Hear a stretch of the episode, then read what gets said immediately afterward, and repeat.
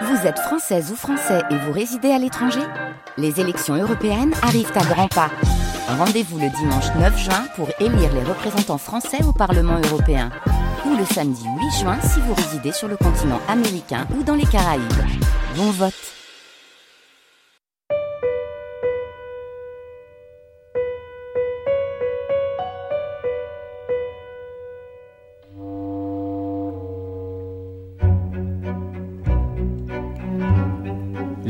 France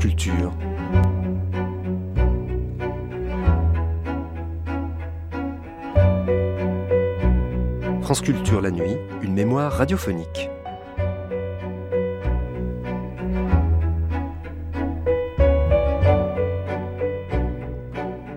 Dans les années 60 et 70, bien avant Homeland et le Bureau des légendes, les télévisions américaines et britanniques ont produit des histoires d'espionnage. À cette époque, en créant du genre quelques-unes de ces séries cultes, comme on ne disait pas encore, les Anglais n'ont pas été les moins inventifs et talentueux, si l'on pense notamment aux Prisonniers avec Patrick McGowan, qui en était aussi le scénariste et le producteur. En 2008, sur les musiques de Jerry Goldsmith, Lalo Schifrin et Edwin Asley, avec Martin Winkler et Brigitte Gauthier, Eric Vera et Benoît Lagan nous replongeaient dans les 60s et 70s avec ces séries d'espionnage parfois fantaisistes mais sans prétention qui avaient pour titre Destination danger, Chapeau melon et bottes de cuir, Des agents très spéciaux, Mission impossible ou encore Max la menace. Des séries cultes donc, que le cinéma revisitera d'ailleurs plus tard avec plus ou moins de bonheur. Série télé, L'Amérique en 24 épisodes, sixième volet, L'espion, le nouveau héros américain. Bon, vite, il faut que j'appelle. Il faut que j'appelle Benoît, oui. Benoît. Alors, Benoît.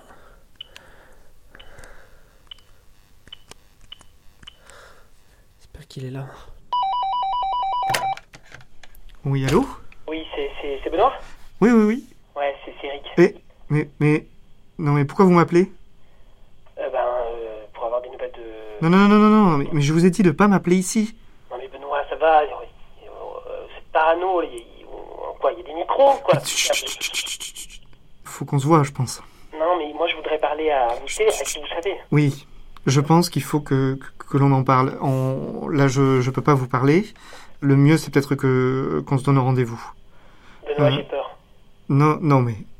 Le plus simple, appelez, appelez ma femme. D'accord Vous appelez ma femme, sur son portable surtout. Vous l'appelez et vous lui demandez le code. D'accord. Voilà, Code. Le code. Ouais. Il doit y avoir plusieurs chiffres et plusieurs lettres. D'accord. Ok Mais surtout ne me dérangez plus là. D'ac- D'accord. D'accord. Bon, bah, j'appelle votre femme alors. Voilà. Ouais. Bon. Ouais. Merde. Je vais être obligé de, de, de vous laisser. Non, non, Benoît, ne raccrochez pas. Non. Non mais vous, vous, vous avez fait quelle école d'espion vous? Allez, salut. Non, non, ne raccrochez pas. Benoît Lagan, Eric Vera, série télé, L'Amérique en 24 épisodes.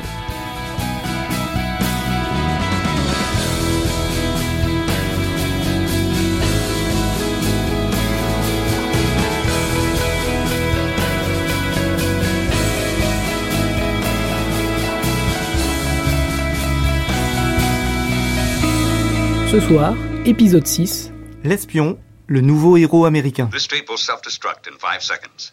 Good luck, Jim.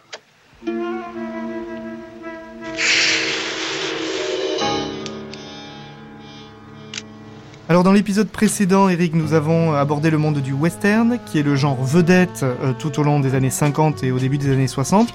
En 65, par exemple, on l'évoquait hier, débarque sur le petit écran un cow-boy aux allures d'espion, James West. Euh, avec l'influence ciné d'un héros prénommé Bond, euh, le western décline au détriment d'un nouveau genre plus porteur, celui de l'espionnage. En ce milieu des années 60, la série télé américaine va donc mettre en scène de nombreux héros en mission sur son propre territoire, mais aussi ailleurs, et l'espion apparaît bien évidemment comme le meilleur VRP des États-Unis, partout euh, dans le monde entier. Mais ne restons pas peut-être, Eric, uniquement sur le territoire américain et traversons un petit peu l'Atlantique, car si la télé américaine décide d'investir le monde de l'espionnage, ce n'est pas uniquement parce qu'il y a James Bond au cinéma, mais aussi parce que les producteurs télé américains doivent faire face à un concurrent majeur, la télé britannique. Ouais, alors c'est difficile hein, de parler de, séries d'espionnage sans, jeter un œil sur la, production anglaise. Euh, ce qu'on peut dire déjà, c'est que l'Angleterre, c'est un pays qui possède une télévision née euh, quasiment en même temps que son homologue américaine. C'est une télévision euh, inventive, très vite soumise à la concurrence. Hein. Très vite, il faut trouver des idées pour, euh, pour exister dans les sondages.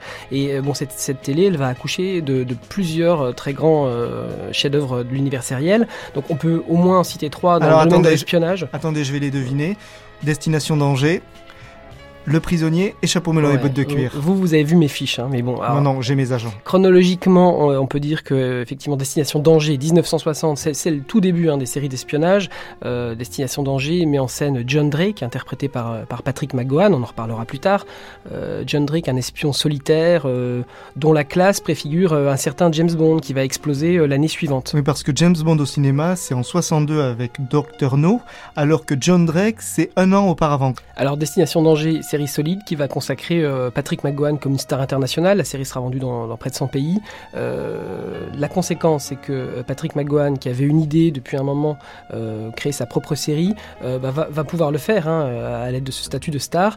Donc il crée Le Prisonnier. L'année suivante, la, fin de Destination Danger, Le Prisonnier, summum de la série d'espionnage et paranoïaque. Alors bon, c'est une série qui est difficile à, raconter, mais on peut peut-être quand même essayer. Donc mm. la série commence avec la démission d'un agent secret. Euh, bon, il est enlevé et il se réveille euh, dans un village euh, mystérieux baroque, village qui existe vraiment au, Pays de Galles, hein, s'appelle Porte Mérion. et donc la, série tourne autour de, l'interrogatoire de, ce, de cet agent secret. On veut lui faire dire des choses, il sait même pas quoi. Et donc peu à peu, on va s'enfoncer dans, quelque chose de, réellement paranoïaque. Il y a plein de trouvailles, c'est très visuel et ça reste vraiment comme, on le, le, sommet de la série paranoïaque. Cet agent secret interprété par Patrick McGowan, c'est John Drake. Alors, la, concordance des dates euh, veut effectivement que Destination Danger donc, se, finit, et puis l'année suivante, euh, le prisonnier commence, donc euh, ça a fait dire à certains que, que ce prisonnier qui n'a pas de nom, ça serait John Drake, démissionnaire, qui aurait été envoyé dans cette prison à ciel ouvert, qui n'est pas tout à fait une prison, mais d'où on ne peut pas s'échapper. In an attempt to escape from a world of secret agents and double dealing, Patrick McGowan finds himself imprisoned in a strange village. Why, how is told in this exciting new series. The Prisoner, starring Patrick McGowan. Where am I? In the village. We start our election campaign today. Eh? Elections? In this place? Are you going to run? Like blazes, the first chance I get. I want to know what he had to sell and to whom he was going to sell it. What do you want? I am a free man! Each man has his breaking point, you know. And you are no exception.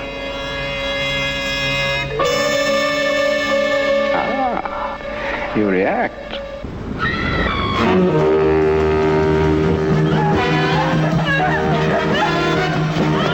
Don't miss this exciting series on this channel soon. Parlez-moi de Chapeau melon et bottes de cuir, s'il vous plaît. Donc The Avengers en anglais, euh, série tout à fait étonnante, hein, qui n'a pas vraiment d'équivalent. John euh, Steed, Tara King, Emma Peel. Donc là, c'est une série qui, oscille entre l'espionnage, le thriller, euh, qui a beaucoup d'accents fantastiques. Hein. Alors dans cette série, Patrick McNee incarne un, impeccable John Steed, un agent british euh, très classe, avec ses costumes Pierre Cardin, et très vite, euh, donc il, va faire ses enquêtes avec des compagnes. Hein. Donc je sais que Tara King, par exemple, que j'aime beaucoup, mais qui n'est pas la première. Hein. D'accord, oui, ben non. Il y a eu Honor Blackman, par exemple, et puis moi je pense surtout à Diana Rigg, qui, interprète Emma Peel. Je vous reconnais bien là. Espionne au physique félin, qui, on sait, avec ses petites tenues là, néoprène, qui va engager une relation pleine de, non-dits avec John Steed. Et euh, bon, euh, sortie de ça, je pense que la série, elle a, vraiment un timing très particulier, euh, des dialogues très très bien écrits, une esthétique qui, qui à l'époque vraiment tranche beaucoup. la variété des thèmes traités fait aussi que c'est une série qui a pas vraiment d'équivalent, même à ce jour. Alors, nous avons rencontré Martin Winkler, il est écrivain, médecin, éminent spécialiste des séries télé. Il est auteur, entre autres, d'un ouvrage très précis sur Mission Impossible. Il revient pour nous sur l'histoire de la série d'espionnage, mais aux États-Unis. D'abord, il y a eu James Bond, il y a eu le Docteur No en 61, et puis les, les deux ou trois qui ont suivi. Et, et, ça a eu un tel succès que la télévision, qui est quelque chose qui puise dans les succès euh, ambiants, euh, euh, ne peut pas rater. La deuxième chose, c'est que bah, on est en, dans, dans la post-guerre froide. C'est-à-dire qu'on a suffisamment de, de, distance pour savoir que la guerre froide euh, n'est plus aussi menaçante qu'on y pensait euh, avant 1960. Et aussi, on peut prendre du recul et s'en moquer. Et d'ailleurs, beaucoup, beaucoup de séries d'espionnage euh, des années 60 contiennent une bonne part d'humour. À vrai dire, la seule qui ne soit pas une série dans laquelle il y ait de l'humour, c'est Mission Impossible. Mais l'humour, il y a un humour, euh, mais qui est un humour noir, c'est-à-dire que finalement, il y a une sorte de jouissance du spectateur quand euh, l'équipe euh, fait tomber le méchant. On est content, je dirais. On rigole parce qu'il s'est fait avoir. mais c'est une série qui joue pas du tout sur l'humour. Au contraire, c'est une série qui joue sur le suspense. Mais Mission Impossible parle aussi des années 60 et elle parle de la CIA sans savoir qu'elle parle de la CIA.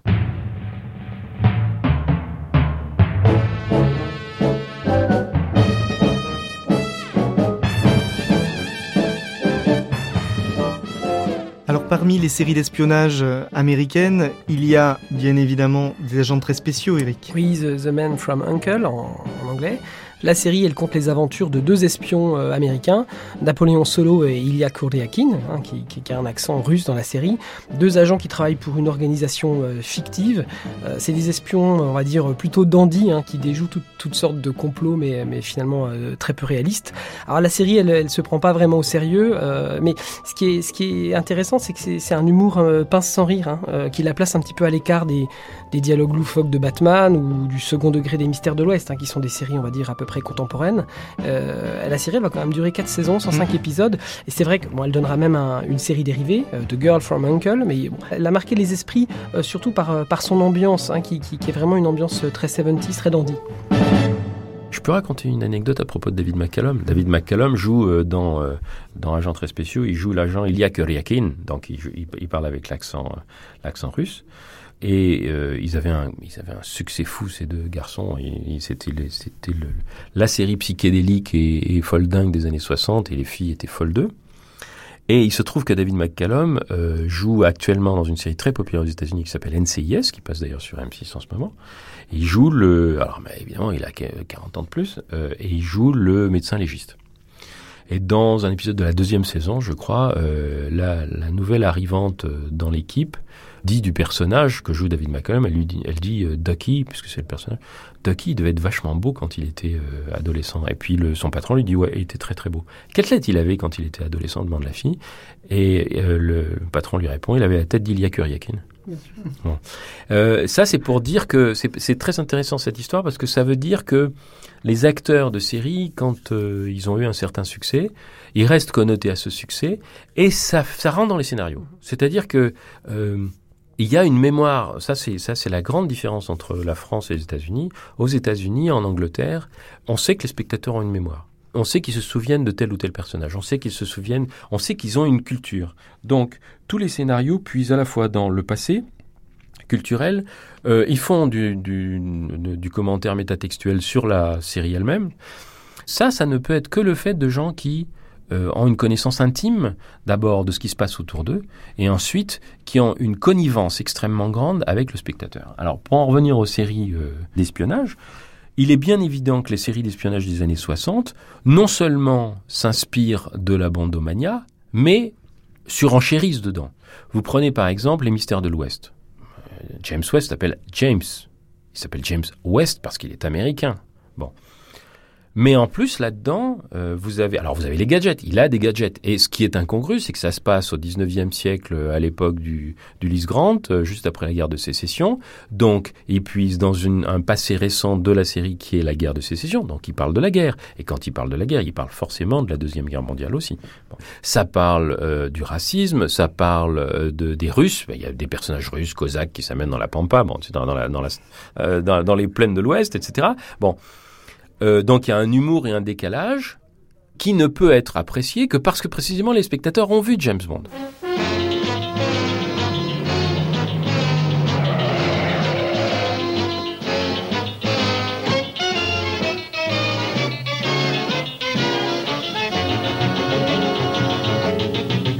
Quand euh, euh, Mel Brooks fait Max la menace, Mel Brooks fait à la télévision ce qu'il va faire plus tard avec euh, Spaceballs euh, ou avec Le Grand Frisson ou avec des films comme ça. Il fait une parodie de James Bond, c'est-à-dire il prend le type qui est le plus crétin euh, possible et lui il arrive jamais à rien, c'est sa copine qui le sort le tire d'affaire alors que dans les James Bond c'est l'inverse, avec des tas de gadgets invraisemblables. Donc on ne peut faire, on ne peut faire ça que si on connaît très très bien les autres. Et c'est ça la force des scénaristes américains. C'est pour ça aussi qu'il y a tant de séries, euh, euh, comment dirais-je, sur le même thème, apparent, qui sont très différentes. Si nous n'avons pas de nouvelles aujourd'hui de l'agent 27, il faudra envoyer quelqu'un à sa recherche. Croyez-vous qu'il a eu des ennuis, chef? 99, nous sommes sans nouvelles depuis presque trois mois maintenant. Mais chef, vous savez bien que l'agent 27 déteste écrire des lettres.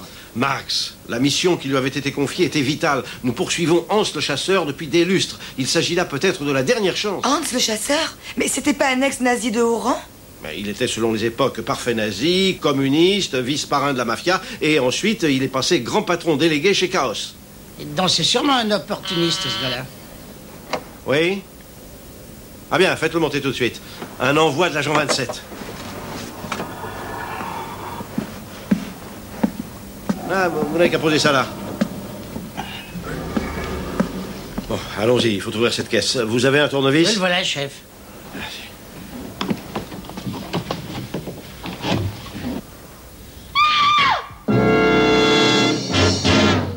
Max la menace, Eric avec Don Adams. Oui, la série euh, Max la menace de Mel Brooks qui a raconté sur le ton de l'humour les aventures improbables d'un espion ridicule, une série qui compte 138 euh, épisodes et qui a été diffusée sur deux chaînes, sur NBC pendant 4 saisons de 65 à 69 et sur CBS en 1970. Alors pour la petite histoire, Eric, la seule chaîne qui ne diffusa pas la série euh, Max la menace, fut celle qui finança pourtant l'écriture du pilote, c'est ABC, un pilote qu'elle refusa parce que les auteurs avaient prévu dans le script purement et simplement l'explosion de la Statue de la Liberté, parce que cette idée était considérée par ABC trop éloignée des valeurs américaines. Alors moi je me demande ce que diraient les censeurs aujourd'hui quand on voit que un film catastrophe sur deux met en scène l'explosion de la statue. Max la menace, c'est déjà un classique de la série comique, hein, avant d'être un classique de la série d'espionnage. Euh, donc signé euh, Mel Brooks, qui joue déjà euh, finalement tous les codes qui vont faire le- les succès de ses futurs longs métrages. Donc c'est quoi? C'est la relecture des calés de signes qu'on connaît par cœur. hein. Par exemple, bon, le- les méchants, c'est le chaos, une organisation qui, qui s'appelle le chaos. Euh, donc acronyme farfelu, des gadgets improbables. Je pense à la chaussure. euh, La chaussure téléphone. oui, qui fait beaucoup de choses, notamment le téléphone. Et puis la bêtise de Max, le, le héros, qui, qui alors là pour le coup, on est, on est vraiment à l'opposé euh, complet de, de James Bond. Max la menace, série humoristique, The Man from Uncle, série assez décalée. Pourtant, il n'y a pas que ça, et il y a notamment Mission Impossible, qui elle pour le coup n'est pas du tout humoristique. Martin Winkler nous en parle. Bonjour, monsieur. Dans cinq jours, très exactement, l'archevêque Gelvas, patriarche de Povia, doit nommer un régent pour succéder au roi mort récemment sans descendance. Cet homme, le général Envin Quezet, a fait serment que s'il n'était pas nommé régent, il s'emparerait du trône par un sanglant coup d'État. Si Quezet réussit, Povia, libre monarchie constitutionnelle, deviendra une dictature militaire. Votre mission, si vous l'acceptez, consistera à empêcher l'action du général Quezet. Comme toujours, si vous-même ou l'un de vos agents étiez capturé ou tué, le département d'État nierait avoir eu connaissance de vos agissements. Ce document se détruira dans les cinq secondes. Bonne chance.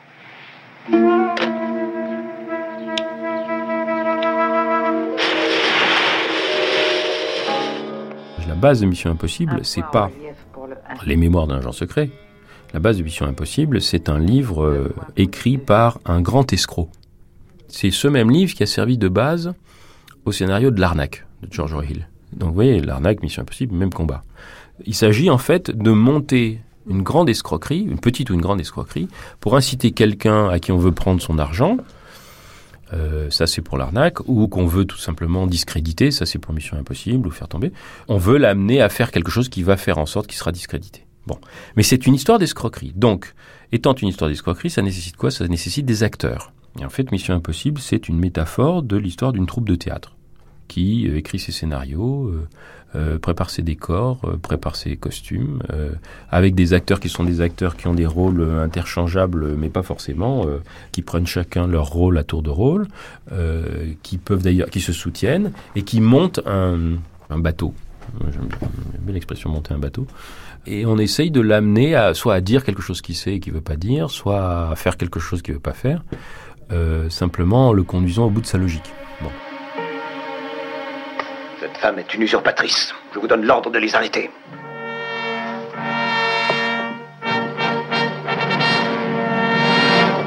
dans Mission Impossible, il y a un discours politique. Euh, Le discours politique, c'est par exemple, il y a des politiciens corrompus, et, c'est, euh, il parle de politiciens corrompus américains, hein, ça, je- pas, pas seulement de politiciens corrompus à, à l'étranger. Il y a aussi euh, quelque chose de très clair sur le fait que, par exemple, certains pays de l'Est euh, contiennent deux tendances. C'est-à-dire, il y a des progressistes qui ont envie de faire la paix avec l'Ouest, et puis il y en a d'autres qui veulent les guerres. C'était pas quelque chose qui était dit dans la presse, mais c'était quelque chose que les, scénaristes hollywoodiens qui ont toujours été à gauche disaient. Disaient, il y a des gens qui ont envie. euh, euh, on parle pas de la Hongrie, on parle pas. De, mais on vous dit, il y a des pays de l'est qui sont pas des pays aussi totalitaires que l'URSS voudrait le. Euh, il y a un discours politique aussi sur le fait que les hum, dictatures d'Amérique du Sud ont été financées par euh, les financiers américains. Bon. Donc bien sûr qu'il y a des discours politiques. C'est pas le sujet. Donc euh, ça passe en filigrane. Et quand moi je regardais ça évidemment quand j'étais gamin, je n'y voyais que du feu. Quand je les revois aujourd'hui, je vois à quel point c'était finement écrit et c'était impliqué. Mais encore une fois, quand vous avez derrière le scénario d'un épisode de série quelqu'un qui s'inspire de la réalité, qui puise dans la réalité, inévitablement, il va véhiculer ses idées, hein, il n'invente pas, euh, il véhicule ses propres idées, son, propre point de vue sur la réalité, et il dit des choses qui sont des choses... euh, euh, Il y a un épisode, voilà, il y a un épisode très typique de Mission Impossible qui s'appelle l'exécution, dans lequel, pour faire parler un, tueur à gages et pour lui faire dénoncer, ça se passe aux États-Unis, pour lui faire dénoncer son patron, son commanditaire, ils l'attrapent, ils le font vieillir artificiellement, c'est-à-dire qu'ils lui grisonnent les tempes, etc. Euh, ils lui collent un coup sur la caboche et des médicaments pour qu'il ait un peu une perte de mémoire, et ils lui font croire qu'il est en prison, que cinq ans sont passés et qu'il va passer euh, dans la chambre à gaz. Et il y en a donc dans le, local de la chambre à gaz, dans la prison, c'est tous des acteurs, hein, c'est tous des agents. Euh, Martin Landau joue le rôle d'un autre prisonnier qui passe à la chambre à gaz avant l'autre. Et donc on le terrorise tellement, il a tellement peur de mourir que et on vous montre une exécution en chambre à gaz. Et ils se sont documentés pour vous montrer une exécution en chambre à gaz. Et quand vous lisez ce que disent les scénaristes à Patrick White, qui est l'auteur du, livre de référence sur Mission Impossible, quand il fait parler euh, William Woodfield et, Alan Balter de, de ça, euh, Woodfield et Balter lui disent on a écrit cet épisode parce qu'on était contre la peine de mort. Bon, donc bien sûr qu'il y a un discours politique dans les séries, il y en a toujours eu. Sauf que ce discours politique, évidemment, il est plus ou moins visible selon l'époque dans laquelle euh, les choses se passent. Si vous regardez un épisode de Mission Impossible sans savoir ce que c'était que les années 60 et la guerre froide, vous pouvez pas comprendre ce qu'il y a comme allusion. Ou sans savoir que euh, la, la- la peine de mort était un sujet euh, débattu à l'époque, vous pouvez pas apprécier ce qu'il pouvait y avoir de connotation à l'époque. Je ne saurais accepter le trône. Pourquoi Pourquoi? J'ai peu de force et suis avancé en âge. Et je suis aveugle. L'avenir de notre pays ne peut pas reposer sur moi. Il doit être confié à un être jeune qui saura le conduire sur le chemin du progrès. Je désire donc que son éminence, monseigneur Gelvas, choisisse celui qui régnera sur Povia. Et je désire que son choix soit accepté de vous tous. Tel est le vœu que je forme aujourd'hui. Qu'il en soit fait selon ma volonté.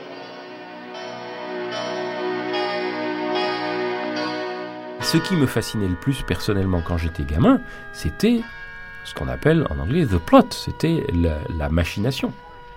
Euh, the plot en anglais, c'est à la fois la machination et le scénario. Euh, le mot désigne, euh, le même mot désigne les deux choses. Et la façon dont ils embobinent un type en posant leurs pièces comme ça, et qui plus est, et moi c'est ça aussi que je trouvais fascinant, qui plus est, il le faisait sans vous expliquer ce qu'il faisait. Il vous le montrait et il vous faisait confiance pour comprendre. Et il n'y avait pas de série à l'époque qui faisait ça toutes les semaines, c'est-à-dire qui partait du principe que euh, leur public était intelligent, était attentif, et allait tout comprendre à la fin sans qu'on ait... C'est une série très peu bavarde, Mission Impossible. Le plus souvent, les dialogues sont des dialogues qui sont des dialogues de faux semblants faits à l'intention du méchant qu'on veut embobiner. Ils n'ont donc strictement aucune valeur psychologique pour les personnages puisque c'est juste un rôle. D'ailleurs, on voit des acteurs en train de jouer un rôle et on sait qu'ils sont en train de jouer un rôle. Et pourtant, ils arrivent à vous embobiner le type de telle manière que vous êtes euh, pantois. Et moi, c'est ça que je trouvais extraordinaire. Et c'est ça, si vous voulez, qui a formé mon goût pour les séries. C'est que plus l'épisode était euh, bien écrit et plus il était réussi. Two blanks, Roland. For the third shot, you're on your own. This is the enclave. It's completely surrounded by mountains. This is a road. It's the only way in or out. Le personnage que je préférais, c'était c'était Rolin parce que Rolin, il est à la fois euh, celui qui change de visage euh, con- constamment, c'est le caméléon, et puis celui qui qui se puis fait ça avec un grand sourire, et puis c'est il peut changer de personnalité. Il y a un épisode qui s'appelle Princesse Céline où où il est déguisé en vieux professeur et il est assis sur un, un banc dans une église dans laquelle il y a une cérémonie. Et il change de personnalité rien qu'en enlevant des bouts de son vêtement et en enlevant ses faux favoris, etc. Il reste assis au même endroit. Quelqu'un qu'il a vu sous une personnalité à un moment donné, puis qui s'est détourné, retourne et il voit quelqu'un d'autre. Ça, c'est moi, je trouve ça. euh, ou bien il incarne un type euh, simplement en, en enlevant sa veste et en relevant ses manches de chemise, et il change de position, il se voûte et il devient quelqu'un d'autre. Pendant que c- ça, c'était le personnage que j'appréciais le plus parce que c'est le personnage de l'acteur et du prestidigitateur en même temps, du transformiste. Pour moi, c'est le personnage symbolique de, de Mission Impossible. La description que vient de faire à l'instant Martin Winkler de Rolling Hand, euh, interprété par Martin Landau dans Mission Impossible, ça me fait penser curieusement à un personnage féminin d'une série beaucoup plus euh, contemporaine et dont nous écoutons en ce moment, euh, Eric, le thème euh, du générique. C'est la série Alias. C'est une production qui a signé J.J. Abrams, qui signe aussi hein, la musique de l'indicatif, et qui raconte les aventures de l'héroïne Sydney Bristow qui change sans cesse d'identité et Alors, de personnalité au gré de ses missions. Oui, justement, dans, dans Alias, il y a- il- bon, le générique change de saison en saison, mais il y a, il y a- il y a- il y a le générique d'une des saisons qui est vraiment euh, significatif par rapport à tout ça. Oui, la saison 4, et j'ai compté pour vous, hein, Eric. En 25 secondes de générique, on voit Sydney Bristow dans plus de 50 tenues différentes. Donc ça, c'est un clin d'œil euh, d'Abrams, et ce n'est pas le seul, hein, à Rollin, l'un des héros de Mission Impossible. Il faudrait des heures, des heures, Eric, pour raconter et dire en quoi euh, Alias est un petit bijou télévisuel. Quoi qu'il en soit, on peut toutefois voir dans Alias une sorte de mission impossible, revue et corrigée par un créateur qui a baigné toute son enfance et son adolescence dans l'univers du jeu vidéo, de la BD et bien évidemment de la série télé. C'est en gros une version de Mission Impossible ultra contemporaine qui a digéré toute une somme d'influences pop culturelles. Ouais, une, une série qui, qui s'amuse aussi avec les, les codes historiques hein, de, la, de la série d'espionnage post-guerre froide, auquel Abrams ajoute ceux de, de l'ère post-11 septembre avec Alias. Il y a sept ans, j'ai été recruté par le SD6 qui m'a été présenté comme une division secrète de la CIA. J'ai appris tout ce qu'un espion doit savoir, y compris de ne jamais révéler ce que je faisais. Je croyais travailler pour les gentils, jusqu'à ce que je parle du SD6 à mon fiancé et qu'il le fasse tuer. C'est comme ça que j'ai découvert la vérité. Le SD6 est précisément l'ennemi que je pensais combattre. Aujourd'hui, je suis un agent double. Je travaille avec la vraie CIA afin d'éliminer le SD6, où mon unique allié est un autre agent double. Un homme que je connais à peine, mon père. Durant la guerre froide, il semble que six armes nucléaires opérationnelles aient été introduites et enterrées aux États-Unis. Quand le SD6 a récupéré le joujou, il l'a immédiatement envoyé en Égypte. Quoi? Ils l'ont vendu à Ineni Hassan. Tu vas au Caire, d'après ce qu'a dit Depline. Ouais, il faudrait que tu m'aides. Le SD6 ne doit surtout pas savoir où je vais. Eric, lorsque nous nous sommes rendus chez l'universitaire Brigitte Gauthier à Lyon, elle est professeure de civilisation anglo-saxonne, nous avons vu euh, dans son salon les DVD euh, des aventures de l'espionne étudiante Sydney Bristow. Elle nous livre euh, son sentiment sur la série.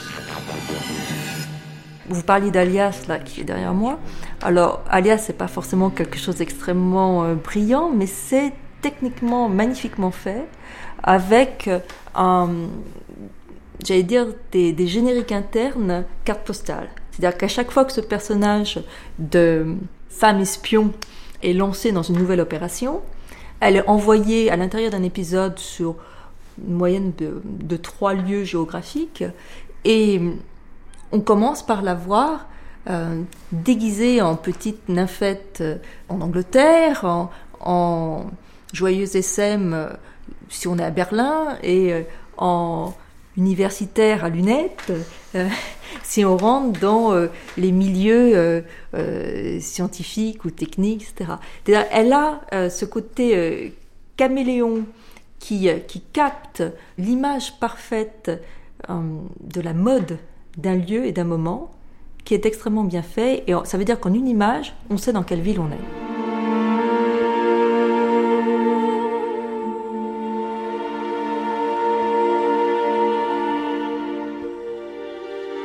on peut se demander ce qu'est la, série d'espionnage aujourd'hui euh, aux États-Unis. Alors hormis Alias dont vous venez de parler, euh, on peut citer 24 euh, heures chrono, hein, Sleeper Cell, qui pour moi représente d'intéressants compromis entre une, certaine vision de l'univers du renseignement, et j'ai pas parlé de réalisme. Hein. ce sont aussi des fictions extrêmement calibré, avec des coups de théâtre incessants. Et on reparlera de ces deux séries euh, dans notre émission sur la pré-11 septembre. Euh, celle qui mérite, je pense, vraiment le, titre de série d'espionnage euh, la plus actuelle, c'est incontestablement une série britannique, c'est MI5. Oui, parce qu'on a commencé avec les séries britanniques dans les années 60, on y revient là. MI5, c'est une série aux antipodes d'Alias, hein, qui s'inscrit dans, le réalisme, qui contribue d'ailleurs à l'ambiance souvent très réussie des, séries britanniques. les Anglais, comme c'est la tradition, ils n'ont pas peur de traiter de questions d'actualité euh, vraiment brûlantes. Hein. et ils ont même parfois des, questionnements politiques très très musclés. Et ici, on est dans un aspect euh, passionnant de, la série en général, c'est de, s'adresser au très grand public, euh, mais avec des questions très pointues, et donc en le prenant pour quelqu'un d'intelligent.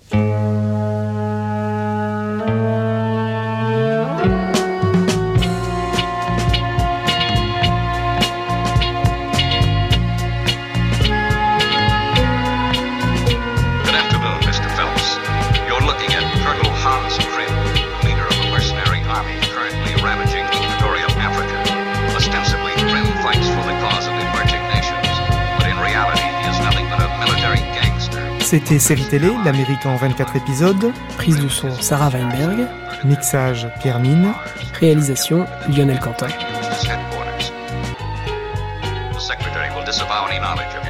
Bonne nuit. Cette émission a été diffusée la première fois le 29 juillet 2008 sur France Culture. Vous pouvez la télécharger et la réécouter à la page des nuits sur le site franceculture.fr.